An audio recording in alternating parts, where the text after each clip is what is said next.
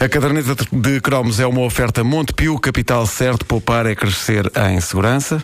E aos poucos lá vão partindo os cromos da nossa vida televisiva, vida televisiva que compunha na nossa juventude para aí uns 70% da nossa existência, os outros 30% eram a vida fora da TV. No meu caso, na verdade, a minha vida televisiva ocupava 90%, porque eu jogava pouca bola e não tinha jeito para fazer carrinhos de rolamentos e isso era logo uma redução drástica de vida na existência de um jovem. Tal como as uh, outras pessoas, uh, outras pessoas da minha geração. Eu não era esquisito no que diz respeito aos meus gostos televisivos. Nós não nos cingíamos exclusivamente à programação infantil ou juvenil. Nós vivemos numa era em que víamos basicamente tudo, incluindo programas de televisão versando sobre o mesmo assunto que disciplinas que nós tínhamos na escola.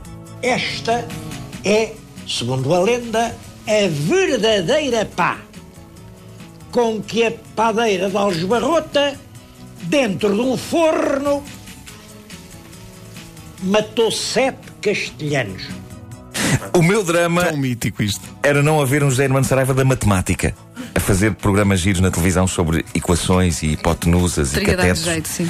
Talvez eu hoje percebesse alguma coisa de números. José Hermano Saraiva fechou na sexta-feira a caderneta da vida dele. Mais do que um historiador, ele transformou-se em algo que possivelmente nem ele estava à espera quando começou a apresentar programas sobre história de Portugal na RTP nos anos 70. Ele tornou-se num entertainer televisivo do calibre de outros, de outras áreas da televisão, desde, desde Vasco Granja a Carlos Cruz, passando pelo mítico engenheiro Sousa Veloso. O José Hermano Saraiva acabou por se tornar uma espécie de elo perdido entre a programação cultural e o grande público. Durante décadas, ele assegurou sozinho o pelour da história de Portugal enquanto material capaz de gerar audiências. E os programas do historiador mais popular da história não eram mais do que isto. Era uma pessoa a falar para a Câmara sobre acontecimentos históricos, viajando pelos caminhos de Portugal, mas acima de tudo, era uma pessoa a falar para a Câmara. E várias pessoas falaram para câmaras ao longo da história da televisão. Mas rezam as normas da televisão que convém que a pessoa que fala para a câmara seja jovem e sexy e que o assunto de que ela fala seja leve e não obrigue muito a pensar. E isso torna ainda mais incrível a proeza de José Hermano Saraiva transformar-se numa das figuras mais populares e vistas da televisão nacional a falar de história. E ele resumia o segredo da coisa da seguinte maneira. Eu não gosto de palavras difíceis. Toda a gente sabe que eu penso que há duas maneiras de falar. Uma é de certos sabichões para aí há, consiste, é verdade, consiste em dizerem de uma maneira difícil coisas, entende, coisas entende. fáceis. Exatamente. De maneira muito difícil, coisas muito fáceis. Eh, Eu prefiro a outra maneira. Tento dizer por palavras fáceis as coisas mais difíceis. Isto era José Saraiva há uns anos no programa Você na TV, que nós vemos aqui todas as manhãs. Eh, e era um tema em que a Cristina Ferreira falava com a voz mais baixa. Sei se repararam nisso.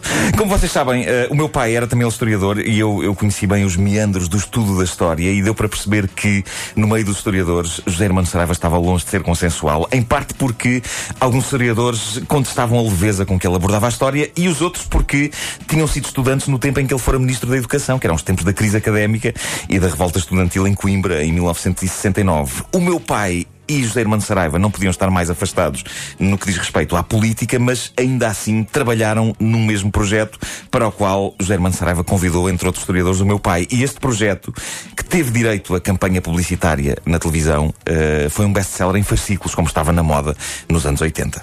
Porque foi Portugal uma grande potência na época dos descobrimentos. Como surgiu e como se desenvolveu o nosso idioma? Qual a evolução social e económica de Portugal? A nossa história dá a resposta. História de Portugal. Uma grande obra para ler, ver e pensar, dirigida por José Hermano Saraiva.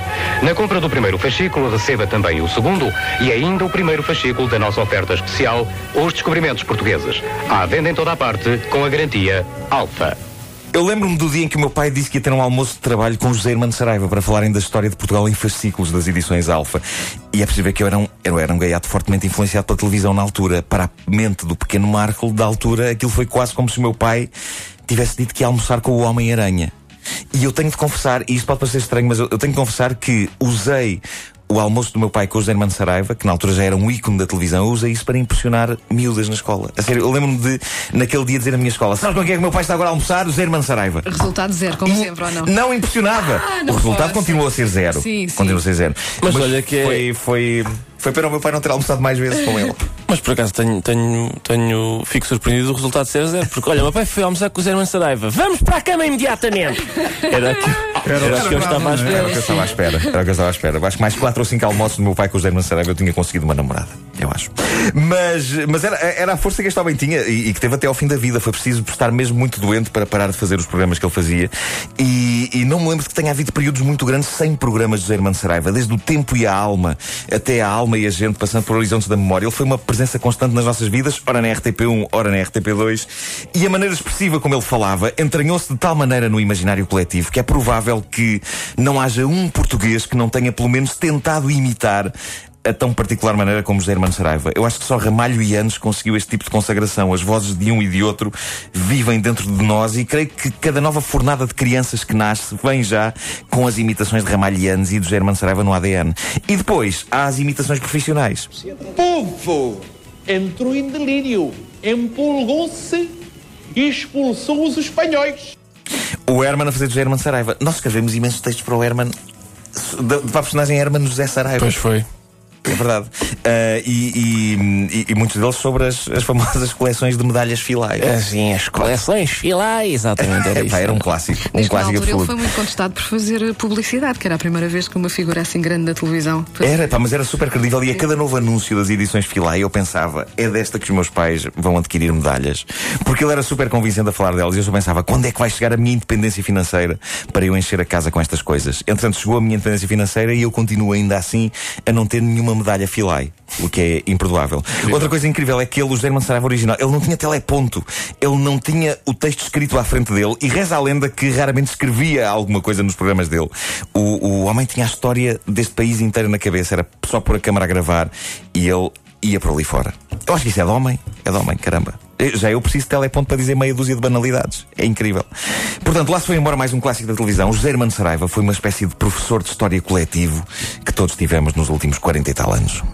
Está feita a homenagem da caderneta de cromos nas manhãs da comercial, numa oferta Montepio, capital certo. Poupar é crescer em segurança.